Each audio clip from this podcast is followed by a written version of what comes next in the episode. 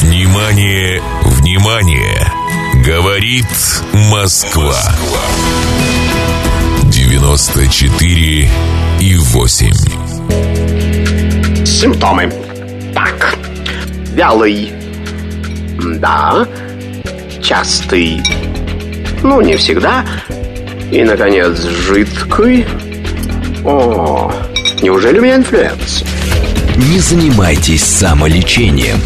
Заходите к Наталье Троицкой на медицинский форум. В это воскресенье тема программы «Колоректальный рак». В эфире абдоминальный хирург-онколог, врач высшей категории Аркадий Биджанян. Каждое воскресенье после 14 лучшие доктора отвечают на ваши вопросы. Мама Рэнси, а какой недуг одолевает вас? Какой видится история России и мира с берегов Невы? Узнайте об этом из цикла авторских программ петербургского историка Сергея Виватенко «Виват. История». Самые яркие и самые загадочные страницы прошлого, судьбы людей и империй, великие достижения и потрясения от древних времен до современности – Каждое воскресенье после 15 часов. Виват. История. История.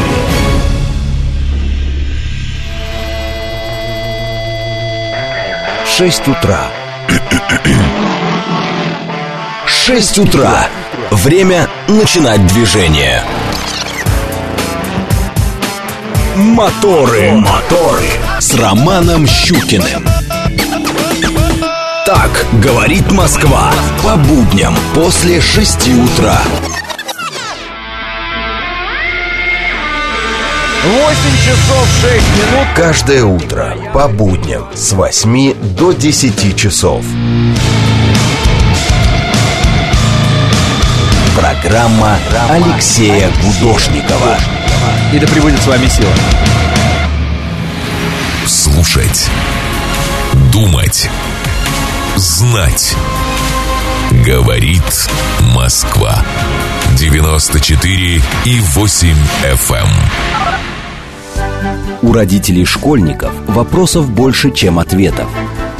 Помочь разобраться в их проблемах берутся эксперты онлайн-издания об образовании «Мел». Радиошкола «Большой разговор». Программа предназначена для лиц старше 16 лет. Добрый день. В эфире радиошкола. Это совместный проект радиостанции «Говорит Москва», интернет-издание образования и воспитания детей «Мел». У микрофона сегодня, как обычно, я, Надя Попудогла, издатель «Мела». А в гостях у меня сегодня Ирина Цибулька, руководитель Федеральной предметной комиссии разработчиков контрольно-измерительных материалов. Произнесу полностью ЕГЭ в 2010-2022 годах.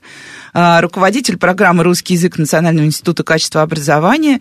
И а, если вы погуглите, вы узнаете и третий факт, который я вам хотела сейчас сообщить.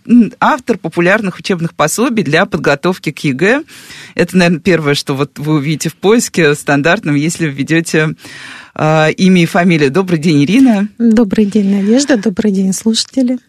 Ну и теперь мы кажется, уже даже не надо, все спойлеры уже произнесены. Э, понятно, о чем мы будем говорить. Мы начинаем говорить о ЕГЭ, потому что все, экзамен уже близко, э, никуда мы уже не денемся. Так что запускаем наши традиционные эфиры и решили, да, начать с русского языка, потому что, вот как я говорила э, Ирине Петровне перед эфиром, русский язык неизбежен для всех, и даже мой ребенок, который сейчас в пятом классе, вот у меня было родительское собрание на где-то там неделю, что ли, назад, приходил к нам э, преподаватель русского языка и литературы, и она рассказывала, как учатся наши дети, как им дается русский язык, э, ну, там то, что они мало читают, нужно читать больше, это все понятно, но в конце прозвучала фраза «И поймите, мы уже сейчас начали подготовку к ЕГЭ, и все сразу позеленели. А, Страшно Спросили, стало, да? Да, неужели уже сейчас? Они только, они же маленькие, как их в школе называют, пятаки. Вот. А, и первый вопрос, наверное, у меня будет супер такой э, простой. Вот то, что, то, что нас спрашивают все родители.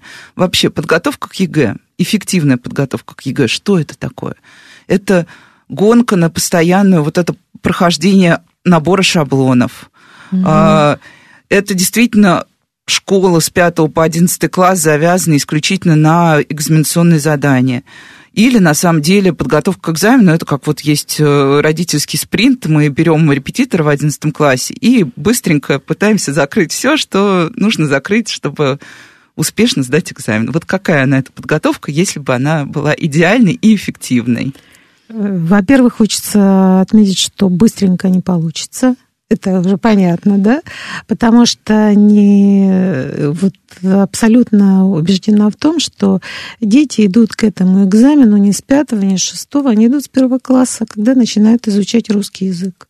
И поэтому говорить о том, что мы с 5, 6, 7 класса начнем подготовку к ЕГЭ, это э, ошибочное суждение, потому что для того, чтобы успешно сдать единый государственный экзамен, надо учиться в школе хорошо. Всегда говорю о том, что надо просто учить уроки, добросовестно выполнять домашние задания, слушать учителя. И тогда а вот эта вот э, прямая линия, я надеюсь, прямая, она не может быть прямой, потому что, конечно, э, конечно, есть у каждого свои сложности, у ребенка, у каждого могут быть какие-то белые пятна э, в освоении материала, может, ребенок болел, может быть, что-то не ну, понял. Да, они возникают даже да, у самых успешных детей да, у самых неизбежно. успешных детей. То есть, но в любом случае, э, если мы говорим о едином государственном экзамене, э, мы говорим в первую очередь о школьном обучении. А уже потом мы говорим о том, что к экзамену, конечно, надо готовиться. Никто не исключает подготовку к экзамену, потому что к любому испытанию нужна подготовка.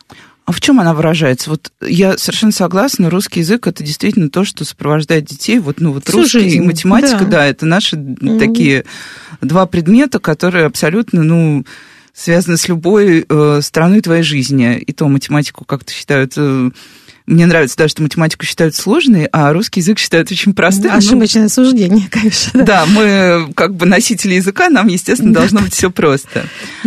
Но если, да, поговорить про именно эту подготовку, то в чем она? Вот это действительно, ну, как вот я вижу в школе, это обычно прохождение бесконечное, действительно, ну, условных каких-то демо, не демо, угу. э, прорешивание, прописывание того, что будет на экзамене. Да, да угу. вариантов экзамена. Угу это вся подготовка или есть какие-то такие подводные камни, которые не учитывают вот в этом линейном подходе?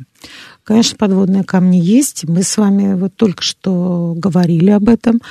А, условно говоря, вот есть обучение в школе. Да? у этого обучения, а, у каждого обучения у ребенка есть индивидуальные какие-то вещи, связанные с усвоением материала. Мы только что об этом говорили.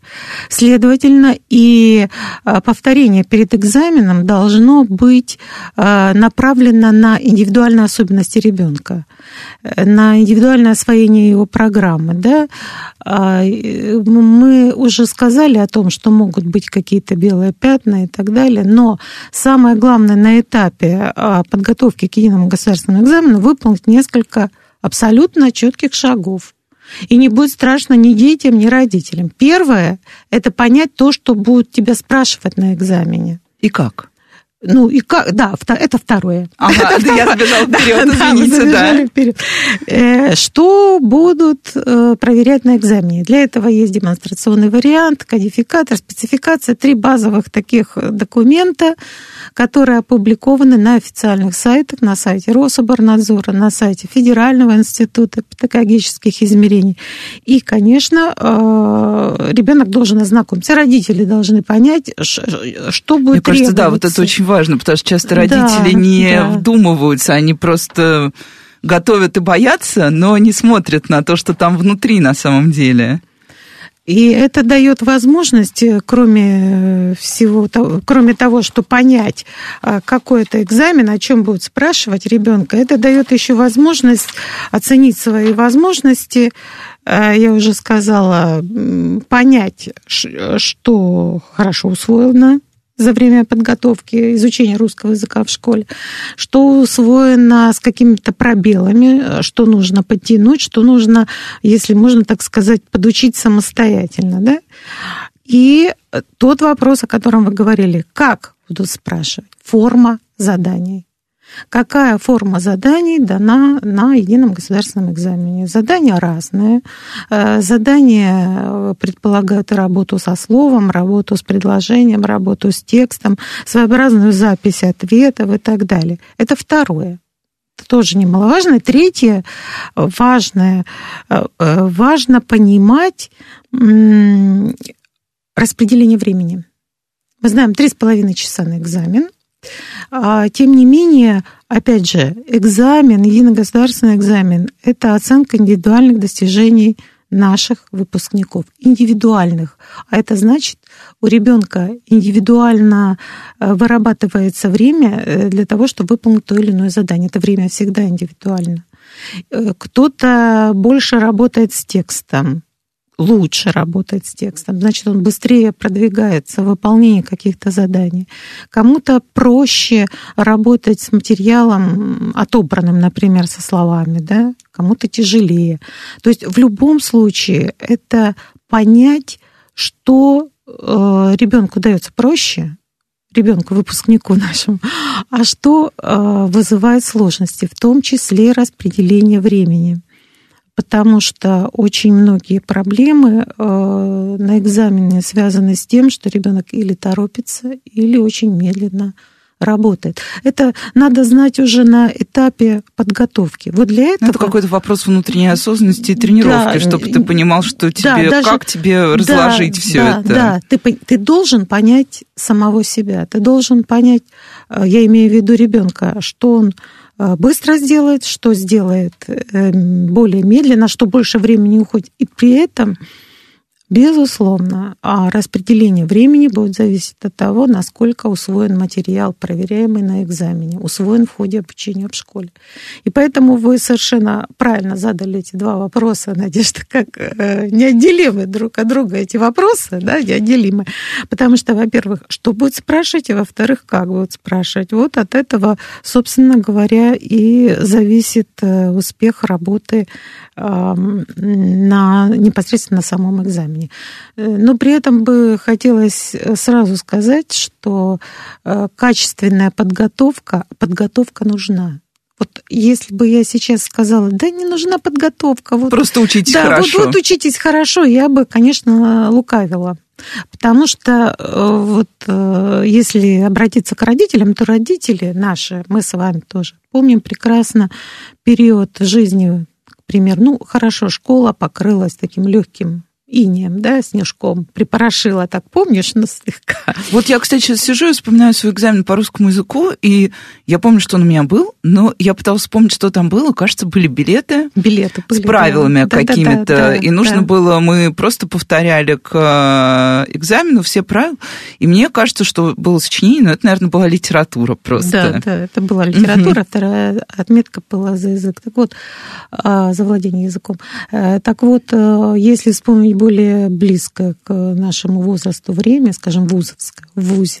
Вы помните, как нам ставили, э, это называлось автомат, автомат. Ты получал пятерку по какому-то предмету.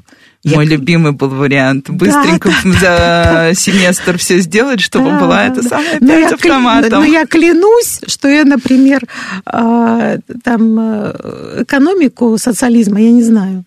Я вообще не знаю, потому что я получила свою пятерку, и я не... А, то есть вот не было, знаете чего, не было а, систематизации, обобщения, не было понимания того, я это знаю лучше, это я знаю хуже, да. А здесь язык. Ты с этим пойдешь а, в мир, да? Ты с этим будешь жить. И Поэтому э, от того, насколько ты э, сосредоточишься, соберешься, вспомнишь все, чему тебя учили в школе, зависит не только задача единого государственного экзамена, а то, насколько ты будешь успешен в ВУЗе, успешен в профессии. Это дает возможность не просто повторить, дает возможность собраться и я вас э, смею уверить уже, когда дети приходят вот там на первый курс, работаешь с ними, потому что еще в ВУЗе работала, и работаю, и э, видишь э, то, что дал единый экзамен. Это видно. Это не просто именно с точки зрения русского языка. Именно с точки зрения русского языка, потому что русский язык проверяет экзамен, проверяет не просто знание правил, э, он весь экзамен практика ориентирован, он на практику нацелен. Кроме этого, э, большое внимание уделяется работе с текстом. Текст это всегда логика, это всегда а, аргументация, аргументация того, кто работает с текстом, автора текста, соотнесение различных позиций. Поэтому материал достаточно объемный, интересный и необходим просто выпускнику. Так работает экзамен сейчас. Ну, и тут у меня вдруг внезапный вопрос, вообще не по плану, вопрос такого скептика. Я уже 20 лет работаю в разных медиа, Угу. И 15 лет я работаю человеком, который принимает людей на работу, в том числе. А, и принимает людей, которые, значит, журналист, автор, редактор и так далее и тому подобное. И я сейчас не хочу никого обидеть. А, извините меня сразу за такую, это больше к слушателям, за формулировку. Но я вижу, что люди стали значительно, ну вот те, кто соискатели, что они стали менее грамотными, Действительно, это прям очень сильно чувствуется по текстам. Я сравниваю, как э, было раньше, как сейчас. И я считаю, что 15 лет это ну, достаточный уже интервал для сравнения. Угу. А, и плюс ко всему, а, у людей пропал навык какого-то свободного текста. Я сейчас не виню в этом экзамен, я просто задумалась, почему так. Отчасти я понимаю, например, своим э, сейчас они меня услышат и не обидятся, маленькие редакторы, потому что они знают, что я их так называю. У маленьких редакторов я знаю, в чем проблема. Они мало читают, действительно, и мы с ними постоянно читаем.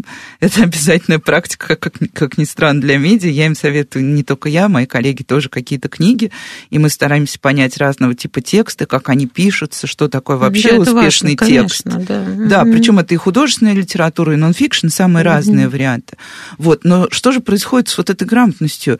И еще с каким-то вот чувством языка. Например, я э, вот недавно совсем смотрела э, тестовый текст, и в нем несколько раз попадались ошибки, формат очень огромный. Ну, то есть угу, то, что... Угу. Избыточность. Да, избыточность, и человек ее не чувствует, потому что потом мы разбирали, говорит, ну, а как? Что здесь? Где-то ошибка? Тут нет ошибки, извини.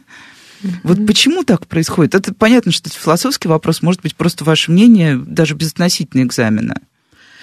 Да, конечно, ситуация э, использования, если можно так сказать, языка а, в, тех, в том контексте, о котором вы говорите, свободное владение, это достаточно а, такая острая проблема, потому что вот в ходе э, анализа материалов единого государственного экзамена, то есть после того, как дети уже сдают, мы проводим э, стати статистику, рассматриваем и выявляем те проблемы, которые возникают у наших детей.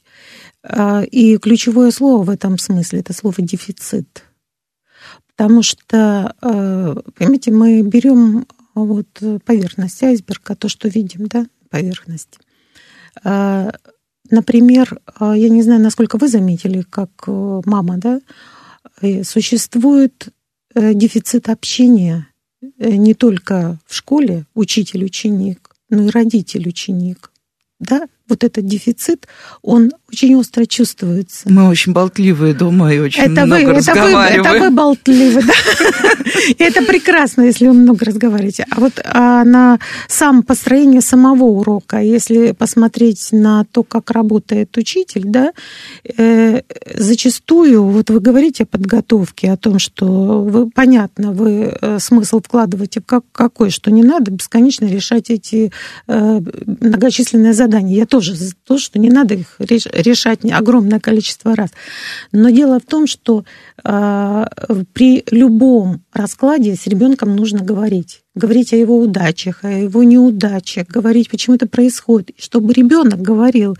И э, просто вашему повезло, вы с ним болтливы, говорите, я болтушка, да? Вот. А первое это дефицит общения. И, возможно, то свободное письмо, о котором вы говорите, свободное письмо я сел и написал. Возможно, необходимы специальные методы работы учителю. То есть э, должен быть инструментарий такой, чтобы ребенок э, и такое оценивание, чтобы ребенок не боялся писать, он не боялся писать свободно. Мы же тут стоим вот с красными ручками. Да? Я же сегодня к вам Да, пришла вступление, вступление, основная Да, часть да, заключения, не Этого, дай в- бог. Этого в ЕГЭ мы не требуем, да, я не знаю, как Нет, я просто как да. шаблонизирование да, вот ну, как процесса, шаблон да. какой-то, да, а вот свободного письма дети боятся, поэтому у нас вот, э, вы говорили о том, что я автор пособия, у нас э, пособие вышло, э, в котором есть элементы свободного письма. Мы просто просим свободно написать, при этом учителю не разрешаем выносить ошибки. Вот ребенок напишет, потом он сам исправит, да, если ему понадобится. Ну, там особая методика, об этом можно говорить долго и подробно. Это первый дефицит. Второе, э, то, что происходит, собственно говоря, э, в средствах э, массовой информации, коммуникации так, и так далее, радио, телевидение. Ну, Вообще медиа, наверное, в Да, широком медиа. смысле. В широком смысле, да. И мы же не закроем ребенка, не посадим его на ключ, правильно? Он все равно... И телефон не отберем. Мы уже это поняли, самое что страшное. мы не отберем Никогда это телефон. завоевание наши дети нам не отдадут. Вот, это, э, это первое. Во-вторых, вот даже телефон. Вы сказали телефон, а вы знаете, что у нас меняется понимание смысла слова самого. Например, э, проводили опросы, и примерно 50% девятиклассников э, на вопрос, что такое дружба, отвечают, ну, не дают только определение, к которому мы привыкли, да, вот люди э, там, моего возраста. Это способность прийти на помощь, способность радоваться, огорчаться вместе с человеком. Вообще какая-то ну, да, эмоциональная да, связь да, да. между разными людьми, А, да. э, Есть процент детей, которые по-другому трактуют. И одна из трактовок – это говорить по телефону. Ну, это, кстати, упирается, опять же, в недостаток, наверное, живого общения, потому что это Да. компенсация и доступная детям, быстрая, доступная компенсация. Я, если честно, часто замечаю это дома, потому что ну, у детей объективно, ну, я бы сказала, я вот наблюдаю за школьной программой, сказала бы, что она более насыщенная, чем была у меня в пятом классе. Плюс ко всему у всех детей, ну, у большинства есть какие-то дополнительные, хотя бы минимальные там кружки или еще что-то в школе, не в школе. А потом ты идешь домой, и как ты можешь пообщаться с друзьями? Тебе же хочется, в школе ты не общался, ты берешь телефон, и вот они рядом. Да, кажется, вот э, эффект присутствия, да, Да. Ты, ты говоришь, но вот при этом э, хотелось бы, вот вы очень хороший, хорошую тему сейчас затронули. Это тема, связанная с подготовкой к ЕГЭ и жизнью ребенка. Ведь если просчитать, э, я пыталась э, посчитать, сколько примерно уходит ребенка времени в старших классах на обучение в школе, плюс вот эти занятия дополнительно, о которых вы говорите, плюс э, ему надо спать хотя бы 8 часов, да, и то получается примерно 4 часа э, в день у него свободного времени. Но это я не, не включила дорогу, если Да, допустим, да, да, вот я хотела дорога, спросить да. как раз еще и дороги Да, туда-сюда. поэтому, а, а экзамен не один. Экзаменов Именно несколько, да. И поэтому а, главное, что должны понять родители в этот период времени, нельзя останавливать жизнь ребенка. Нельзя все эти оставшиеся 4 часа Подчинить снова. заставлять опять решать бесконечное количество вариантов, вот, потому что это э, ни к чему хорошему не приведет. Это измотает ребенка и, и измотает родителей. Ну да, это измотает, испортит отношения, потому что мы знаем, И- что и бывает, когда никакой, ты да. заглядываешь э, в комнату к подростку и говоришь, чем ты занят? Он говорит, я, типа, что-то там делаю, не будем Мгм. называть что И ты такой, а ты повторил? Ну вот у меня Мгм. подросток помладше, у него еще нет экзаменов, но все равно уже есть какая-то Мгм. взрослая ответственная жизнь, которая состоит, а ты повторил, а ты подготовился, а ты сделал. Говорит, да, я сделал. А ты через 10 минут заходишь, говоришь, точно сделал? И все, вот это верный путь путь в никуда, по которому даже самые осознанные прекрасные родители все равно иногда Ну, идут. понятно, они переживают. Родители всегда с, с родителями. Вы знаете, у меня а, случай было, было, ну, каждый год про, про- проходит, когда проходит экзамен, у нас работает горячая линия. То есть любой может позвонить, задать вопрос. И Москва. А, Примерно 10 часов, примерно 15 минут или 20, я точно не помню. То есть дети сейчас на экзамене, в это время они заполняют бланки. Только ребенок написал фамилию свою. Звонок на горячую линию, звонит мама. Здравствуйте, здравствуйте. Абсолютно спокойно, выдержанный, такой выдержанный голос, спокойный, ровный.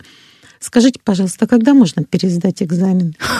То есть мы подготовились. Я говорю, скажи, пожалуйста, вы из какого региона? Может, думаю, Дальний Восток э, там... Да, уже заканчивается. да? Нет, я из Москвы. Абсолютно ровно. Говорю, а почему вы решили, что он у вас не сдаст? Она говорит, а он не сдаст. Я говорю, да сдаст. В результате мы пришли к выводу, что если ребенок не сдаст экзамен, она мне позвонит. Но она не звонила. Судя по всему, судя по всему, сдал экзамен ребенок. И это уровень тревожности родителей. Это все переносится э, по большому счету на детей. Поэтому я, конечно, здесь э, умствую, да, начинаю рассказывать, как это снять эту тревожность, хотя сама, когда мой ребенок сдавал экзамен. А ваш ребенок сдавал ЕГЭ? Мой ребенок сдавал ЕГЭ вот в самые первые годы. Ага.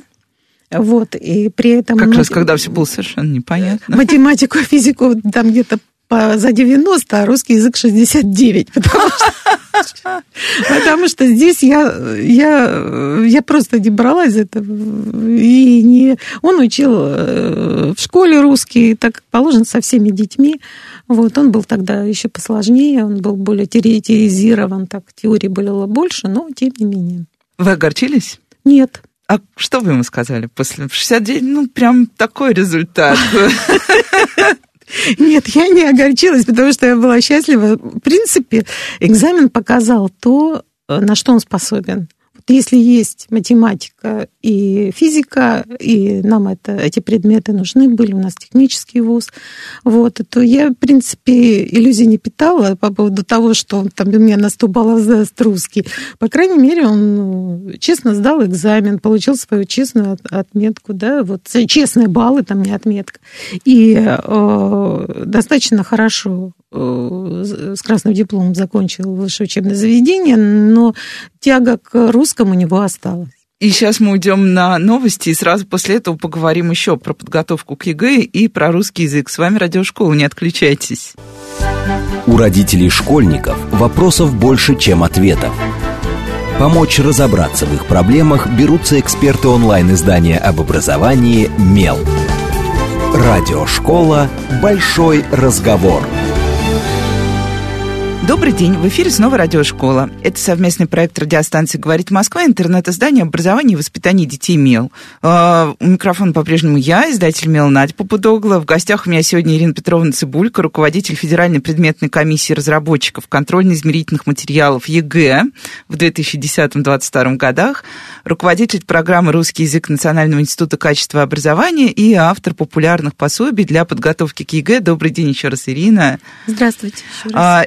И мы с вами обсуждаем сегодня, ну как, вернее, мы с Ириной обсуждаем, а вы слушаете, как готовиться к ЕГЭ по-русскому, а, тому самому, который будет уже, ну, можно сказать, что совсем скоро. И тут я задам тоже такой вопрос классического родителя. А вот осталось два месяца. Что нужно сделать за последние два месяца так, чтобы ну, либо подтянуть хвосты, либо все-таки укрепиться в том в мнении, что ты все знаешь и готов. Есть ли тут какая-то стратегия, которая оптимально адаптирована к экзамену? Не просто вот эта гонка последних двух месяцев, когда ты пытаешься повторить все и разом, а что-то более осознанное и осмысленное. Я повторю здесь э, тот тезис, который мы уже с вами проговорили, э, ни в коем случае не надо э, увеличивать количество вариантов, которые ребенок должен пререшать. Мы с вами уже договорились э, о том, что будущий участник единого государственного экзамена решает варианты, вначале он знакомится с демонстрационным вариантом и решает варианты, один-два варианта для того, чтобы понять, что он знает, чего он не знает, чтобы распределить время и понять э, технологию даже заполнения бланка. А вот, кстати, технология заполнения бланка, насколько вообще часто дети ошибаются? Потому что так много этому внимания уделяют. Я понимаю, что вряд ли есть какая-то четкая статистика, ну или, возможно, она есть, просто я Вы ни знаете, разу не смотрела. Досадные ошибки, которые допускают наши выпускники при сдаче единого государственного экзамена, есть. Одна из них – это прийти на экзамен шариковой ручкой. Не с черной гелиевой, а с шариковой. Казалось бы, столько раз мы уже это проговорили. Да, да я, я когда работаю с родителями или с детьми, у меня вот не, недавно мы в Красноярске работали с детьми, у нас был такой большой форум, я работала просто, зал такой большой, там были дети. Я говорю, господи, ну накупите вы гелевых ручек, и вот помните, что на экзамен вы идете с гелевой ручкой. Вот родители пусть проконтролируют еще раз. Это, кстати, что... да, посильный контроль гелевой ручкой, не так сложно сложно. посильно. И потом, понимаете, я э, считаю, что даже если вы э, как пишете сочинение к единому государственному экзамену готовитесь, заполняете какие-то бланки, э, какой-то вариант решаете, делайте это гелевой ручкой, потому что там другой нажим, там э, вот этот правописный навык немножко другой, да. И самое обидное, это когда заполнили все шариковой ручкой, в результате сканируется работа, сканируется сочинение, а там нельзя ничего прочесть. То есть надо поднимать все первоисточники, да, mm-hmm. то, что писал ребенок, это очень важно. Ну и теперь к самой, если говорить о самой подготовке, да, вот мы говорим какие-то белые пятна. И да, вот далее. основные трудности какие-то такие прям базовые. Да, трудности. А, вообще надо понять, еще раз повторяю, надо понять, насколько человек готов к экзамену. И тут вспоминаем легенду об Икаре. Если сейчас э, я доблестно училась на 3-4, и тут решаю для себя, что я сдам экзамен э, на 100 баллов, у меня остался один или два месяца, я не сдам экзамен на 100 баллов. Если я как родитель э, сомневаюсь, к примеру, в знаниях ребенка, ну, это нормальное состояние родителей, мы с вами это понимаем, сомневаюсь в знаниях и бегу к репетиторам, мне говорят, 100 баллов нет проблем. А, ребеночек не умеет читать, хорошо, 90. Он плохо пишет, ну ладно, 80 гарантирую, не получите. Просто не получите. Вот вспоминаем Икара, которому отец говорил, вот нам с родителями в этой роли надо теперь побыть немножко не высоко к солнцу, потому что расплавишь воск, не поднимайся, и не опускайся низко слишком, поверхностью моря, потому что намокнут перья, и ты погибнешь. Но не послушал, да, к солнцу полетел. Вот это стремление а, набрать как можно больше количества баллов, при этом не зная себя, не выявляя своих а, ну, особенностей, ребенок имеет право на ошибку имеет. Другое дело, что с, что с этими ошибками надо поработать, вернее, надо уничтожить эти ошибки, возможно, как можно в большем количестве уже непосредственно при подготовке всегда как, это, как в рекламе какой-то говорят, ставьте реальные планы, да? Вот реально надо взглянуть на эту ситуацию, и тогда не будет никакой психологической катастрофы. Да, надо стремиться сдать лучший экзамен. Да, надо работать над тем, что у тебя не получается. Для этого вот надо знать э, задание, знать, знать пошаговую инструкцию при выполнении каждого типа задания, теорию. Если ты с теорией, а, а, ну, опять же, мы говорили какие-то пробелы в знаниях, подойди к учителю. Я говорила детям и всегда повторяю, у тебя есть два э, ну, как минимум, родных человек. Это кто-то из родителей и учитель. Вот лучше, чем учитель наших учеников, никто не знает. Никакой репетитор вам не скажет, что там у Васи или уЛены, да, или там э, Да, особенно Светы, если это учитель, да. который несколько лет с ним несколько работал. лет, да. она наизусть знает своего ребенка, и поэтому учитель, конечно, вам даст и диагностику, и расскажет о проблемах ребенка, и, конечно, позанимается, поэтому это просто необходимо. Типичные ошибки можно посмотреть, они все есть на сайте ФИПИ. Да, их выкладывают каждый да, год. критерии оценивания, ответы. Ну и, конечно, то, о чем мы с вами говорили, бланк э, ответов, который тоже надо просто научиться заполнять. Как правило, дети легко с этим справляются, и нет никаких проблем. Самое главное в этом, еще раз повторяю, определить э, свой потенциал, понять, чего ты ждешь от экзамена. И вот э, истерика, та, которая может существовать, вот психологическое какое-то нагнетание в семье, оно не способствует этому. Лучше всем сесть спокойно и определить да, наш горизонт да, возможностей, да. наши реальные способности. Да, реальные способности и работать. Конечно, надо повторять, конечно, надо систематизировать, выбирать ту форму, которая наиболее приемлема для ребенка. Кто-то, к примеру, мальчики, как правило, любят табличную форму, чтобы там все было показано, понятно, четко, исключения записаны, все это есть, допустим, в тех же пособиях есть э, масса таблиц. Кто-то предпочитает связанный текст. Вот иногда девочкам больше нравится связанный текст. Работ, работают они, как правило, разными ручками, зелеными, красными фломастерами и так далее. У каждого свои подходы, у каждого ребенка индивидуальное восприятие информации. И именно на индивидуальные особенности ребенка следует обратить внимание. Учителя здесь помощники – Учителя очень трепетно к этому относятся и, как правило, очень хорошо в этом смысле работать с детьми. Очень хорошо, потому что я знаю по своему ребенку, у меня не было никаких репетиторов ни по математике, ни по физике, ни по русскому тем более. Вот я как раз хотела спросить про репетиторов, потому что, ну, во-первых, если мы посмотрим предложения на разных сервисах, где можно искать репетиторов, есть специализированные сервисы, есть у нас и ну, как бы интернет-классифайды, где тоже предлагают услуги репетиторов. Да, сейчас много. Мы увидим, что русский математика окажется точно так же в лидерах. Ну и более того, даже если мы посмотрим просто на окружение наших а, друзей в начале 11 класса, вот когда еще активно люди пользовались одной из э, запрещенных сейчас социальных сетей, я знала, что вот в моем кругу в этой социальной сети, где было очень много людей из сферы образования, педагогов и так далее, там начнется оживление, начнут, с одной стороны, предлагать услуги подготовки, а с другой стороны, родители начнут писать, а посоветуйте, пожалуйста, хорошего репетитора, который вот мне с 1 сентября подгонит. И этот рынок, он пухнет и растет, при том, что репетиторы очень разного качества. Очень разного, а, согласна. Да, то есть э, вот я не знаю, по какому по какому принципу я бы сейчас выбирала репетитора, если бы мне, наверное, ну, нет, я даже не хочу об этом думать. Почему он такой несгибаемый, этот рынок, если экзамен, в принципе, вот действительно, но экзамен становится все более и более прогнозируемым. Я понимаю первые годы, когда, в общем, мы не очень понимали, с чем имеем дело. Он сложнее был.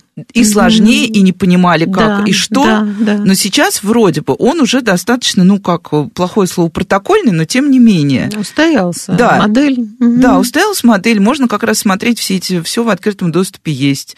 Есть и демо, есть и ошибки. Ну, в общем, информации угу. масса. Почему тогда рынок репетиторов не сгибается и держится? Или это просто, опять же, России, ну, как бы родительская тревожность. Я почему еще об этом спрашиваю? Потому что я очень часто слышала на конференциях э, тезис о том, что происходит такая, э, ну, как сказать, образовательное неравенство, что вот большие города, где у родителей больше возможностей, где больше специалистов высокого уровня, они в итоге готовят с помощью репетиторов своих детей лучше к ЕГЭ, чем а, люди, которые живут в менее активных населенных пунктах, у которых нет средств на доп. подготовку и которые идут типичным школьным путем. И получается, что их дети проигрывают они проигрывают вот этим высоко подготовленным, накрученным, уже там заряженным детям, которым, да, предоставили все возможное, чтобы они идеально сдали свой экзамен. Да, Надежда, здесь есть и, можно сказать, и вопрос,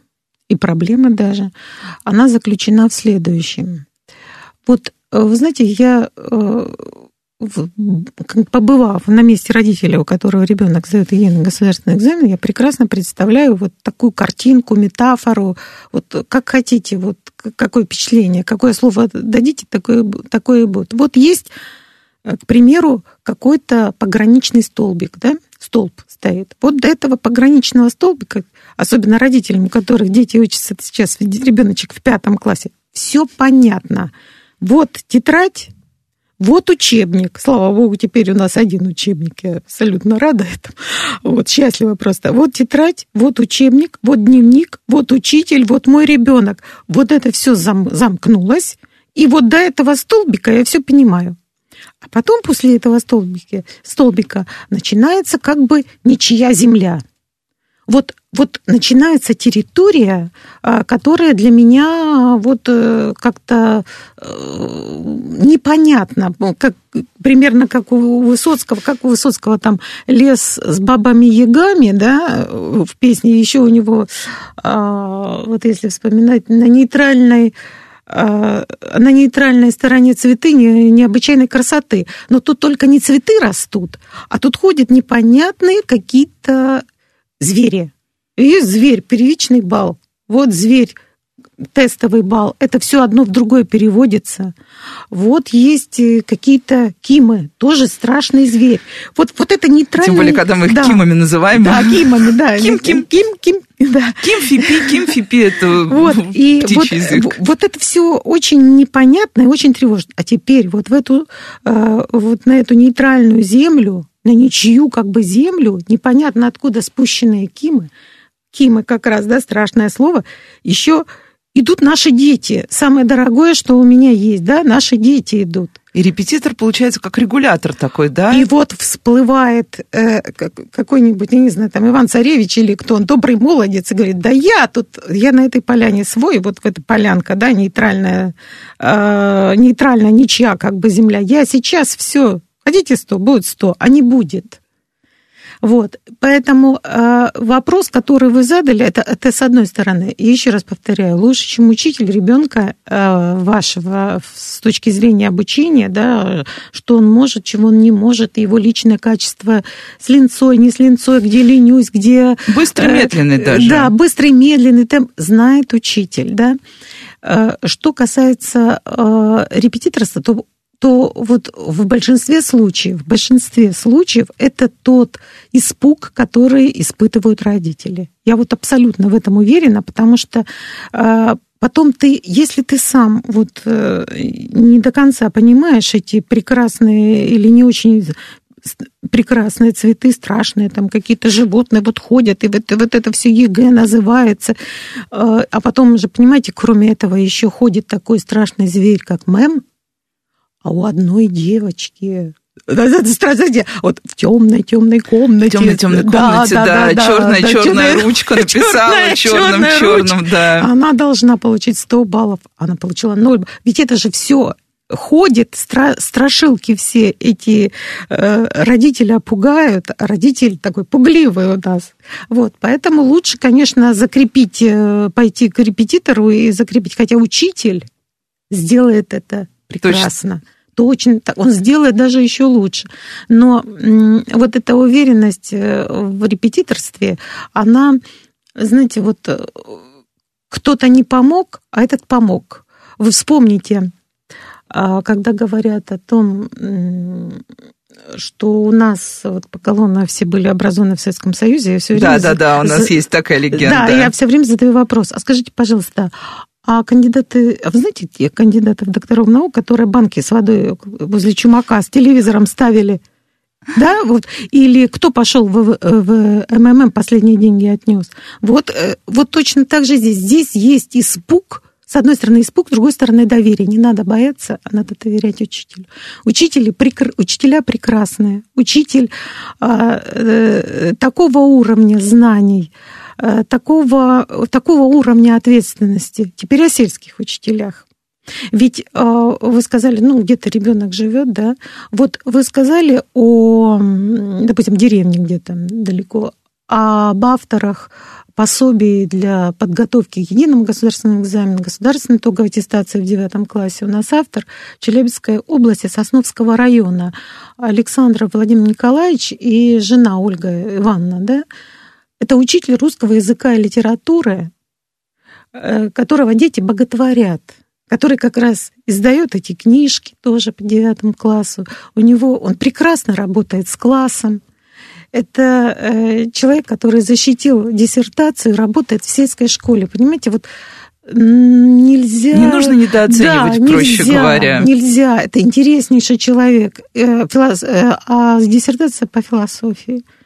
Дети просто ходят за ним, потому что ну, там дом всегда открыт. Это действительно ну, вот то качество учителя, которое было изначально э, в России всегда. Это великое, э, великое умение э, сеять доброе вечное.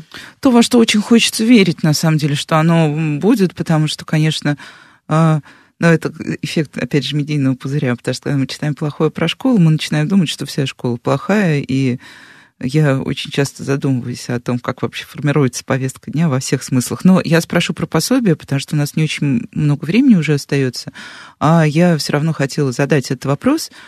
Мир пособий, он прям, вот мне кажется, настолько многообразен. Ты заходишь куда-нибудь и видишь вот миллион пособий. Какие мир репетиторов. Да, да, как репетиторов. Точно так же ты абсолютно теряешься. Э, я проходила это в начальной школе, когда нам велели готовиться к ВПР. Мне выдали в школе список, ну, как мне, всем родителям, и сказали, угу. купите пособие по подготовке к ВПР. И дальше я принесла эти пособия, ребенок посмотрел, говорит, что это?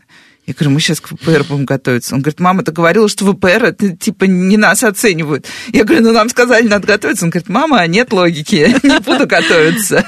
Вот. Но так или иначе, ВПР, ВПР, по ВПР есть пособие, ГИА, ЕГЭ.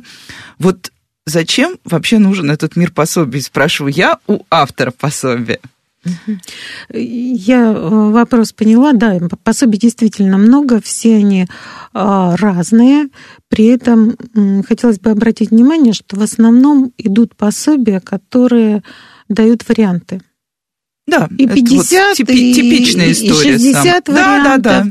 И, вот с ВПР у нас был как да, раз да, такое. Да, невозможно э, количество вариантов, и почему-то существует уверенность, что вот чем больше ты прорешаешь, мы опять же об да, этом возвращаемся сказали, к тому я, же, да. Как это волнует, Надежда, нас с вами этот вопрос. Чем больше прорешаешь, тем умнее станешь. Да не станешь. А вот я, собственно, его поэтому и сдала, потому что мы уже mm-hmm. разобрались, что прорешивать бесполезно. бесполезно. Зачем тогда пособие? Они разные бывают. Вот, например, э, то пособие, о котором я говорила, называется «Отличный результат» у нас вышел. Но э, в пособии Пособие есть э, и для девятого класса, для основного государственного экзамена, для единого государственного экзамена. Это разбор каждого задания. Раз. Это алгоритм задания. Два. Это теория тут же, да, к заданию. И, э, безусловно, это, э, кроме этого, разнообразные э, упражнения. Упражнения. То есть упражнения именно, а не варианты. Да, там, там блок есть, как в ЕГЭ, да, допустим, или как в ОГЭ, но это не одно, одни и те же задания, это не ЕГЭ исключительно ЕГЭ, это разные упражнения. Чем разнообразнее вот этот потенциал практических заданий, тем лучше для ребенка. Он в разной ситуации должен решить свою проблему индивидуальную, чего-то непонимания, да, вот непонимание какого-то материала, да. Ну да, какой-то темы, да. материала, фрагмент И только материала. так. И вы знаете, а, вот, возможно, такое философское наблюдение, но я мой опыт, я с первого дня в едином государственном экзамене, это уже 20 лет, я заметила, что чем э, больше, чем дальше развивается экзамен, тем больше ответственности на разработчике и на том, кто создает эти пособия.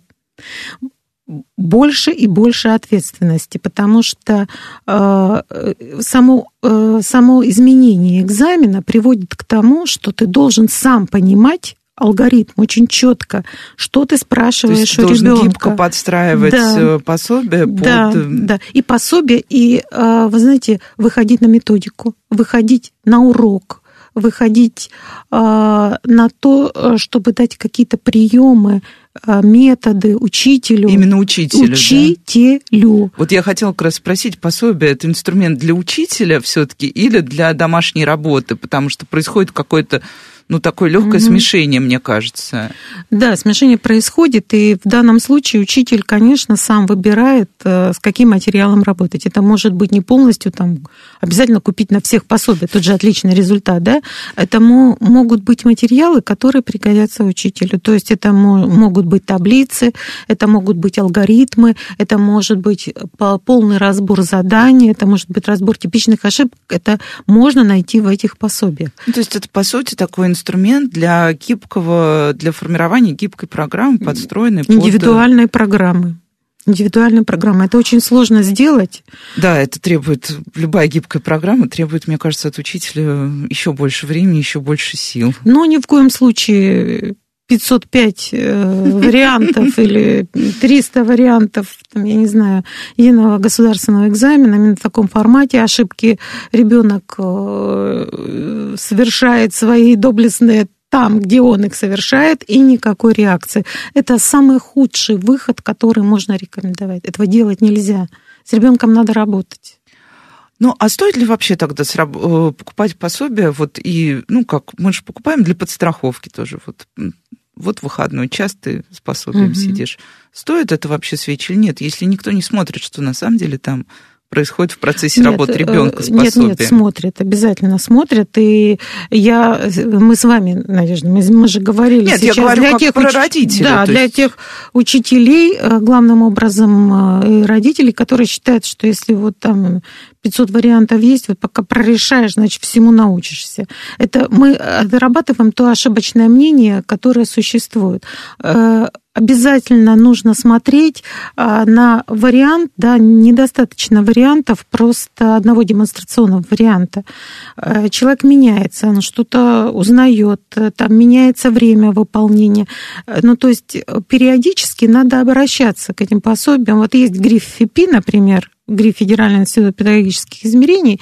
И это э, материал, который проходит многочисленную экспертизу, соответствует контрольно-измерительным материалам. То есть надо ориентироваться еще на вот э, то, что на те надписи, если можно так сказать, которые стоят на книжке, потому что можно купить все что угодно. Вот. Точно так же, как вы сказали, с репетитором можно кого да, господи, сколько объявлений. За один месяц на 100 баллов. То есть гриф-ФИПИ это все-таки какой-то показатель, показатель качества. качества, Потому да, что конечно. мы знаем, что в ГОС не всегда стоит на очень хороших э, учебных пособиях, Мгм, будем да. Да, да, да, это именно это. Ну что, Конечно. дорогие родители, мне кажется, мы постарались вам немного помочь и успокоить вас. Желаю всем... Я стыдное признание, каждый год хочу сдать ЕГЭ по русскому, и каждый год боюсь и не сдаю. Не Может быть, хоть в этом году решусь. В общем, желаю всем э, пройти экзамен легко и без э, лишней боли. С вами была Радиошкола. До встречи на следующей неделе. Спасибо большое.